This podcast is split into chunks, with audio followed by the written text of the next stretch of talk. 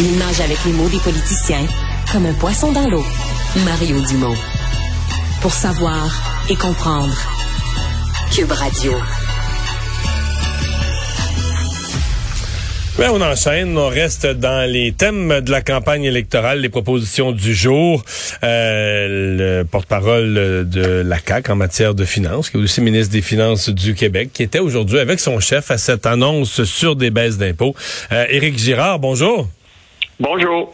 Alors, promesse de baisser l'impôt de, de 1% euh, Il y a des gens qui disent, ben, quand on est au pouvoir, comme la CAQ, si on tient des baisses d'impôts, pourquoi, pourquoi ne pas l'avoir fait au moins un petit peu, l'avoir commencé dans un premier mandat?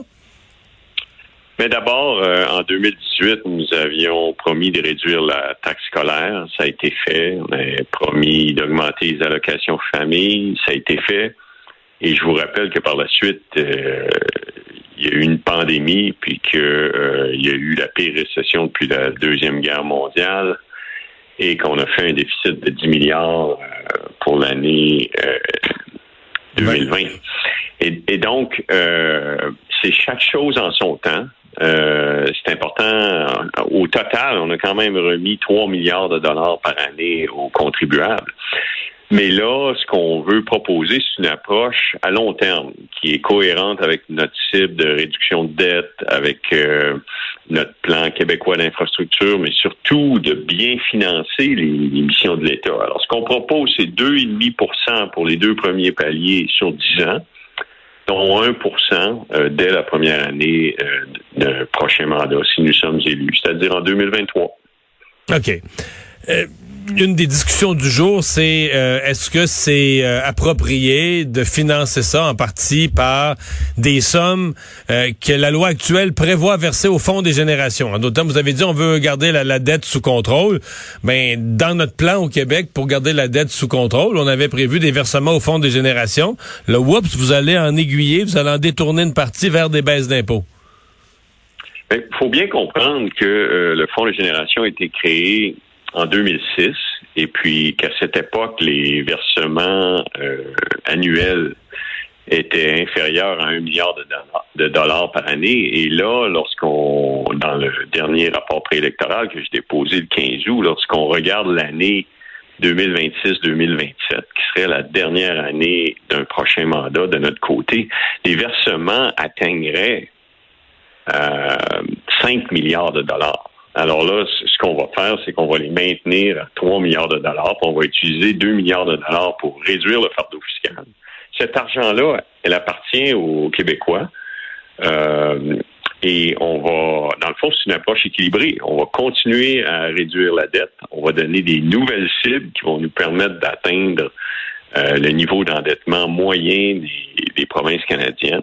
Mais euh, il est temps de réduire le fardeau fiscal parce qu'il faut bien comprendre que nous sommes aussi les citoyens les plus taxés en Amérique du Nord. Éric Duhem dit que c'est lui qui, en proposant des baisses d'impôts, qui vous a forcé la main, qui vous a bousculé la CAQ, qui vous a fait penser à ça. Ben, écoutez, pour ma part, là, euh, je pense à ça depuis le premier jour que j'ai été nommé euh, ministre des Finances, parce que tous les économistes du Québec comprennent euh, que vous regardiez, euh, que ce soit les revenus autonomes en fonction du PIB ou l'impôt sur le revenu des particuliers en fonction du PIB.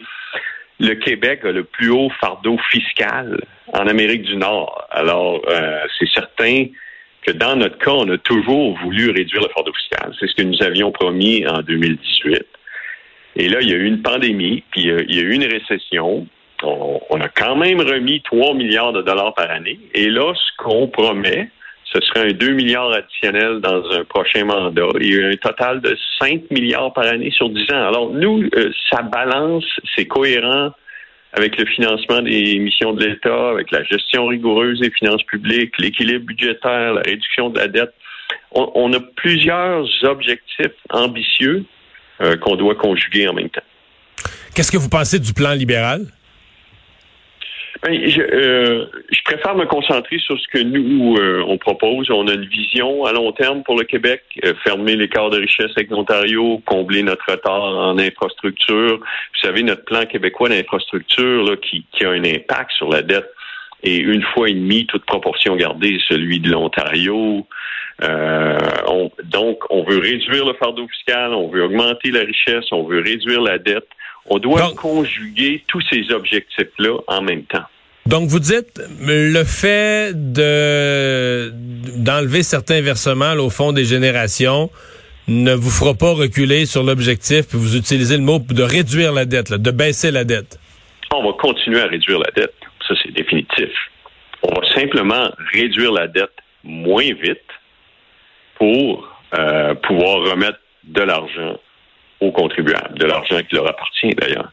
S'il y a une récession en 2023, parce que c'est plusieurs économistes qui prévoient ça, là, on fait une élection automne 2022, euh, tout est frappé par l'inflation, mais euh, les marchés boursiers vont mal depuis plusieurs mois, tout ça dans un pessimisme en disant l'année 2023 elle va, elle va être plate au niveau économique, elle va commencer dans une récession. Est-ce que le est-ce que, de fois, tout votre plan, est-ce que tout ça tombe à l'eau, là? Parce que là, on va arriver, les revenus de l'État vont rentrer moins, les, on sait ce que ça fait une récession aux finances publiques. Est-ce que, est-ce que tous les plans qu'on se fait aujourd'hui vont tomber à l'eau euh, s'il y a une récession, là, dans les deux premiers, par exemple, trimestres de l'année 2023?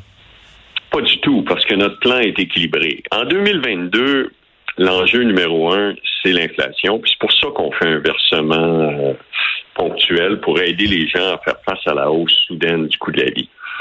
En 2022, la prévision de croissance pour le Québec, c'est 3,4% et nous prévoyons 1,7% en 2023. Donc, il y a déjà un ralentissement économique qui est prévu.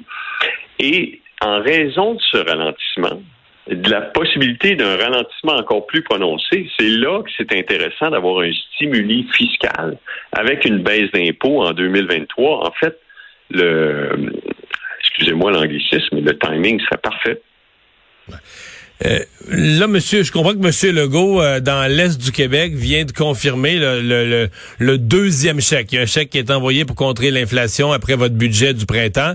Euh, vient de confirmer le deuxième chèque qui lui sera envoyé en fin d'année.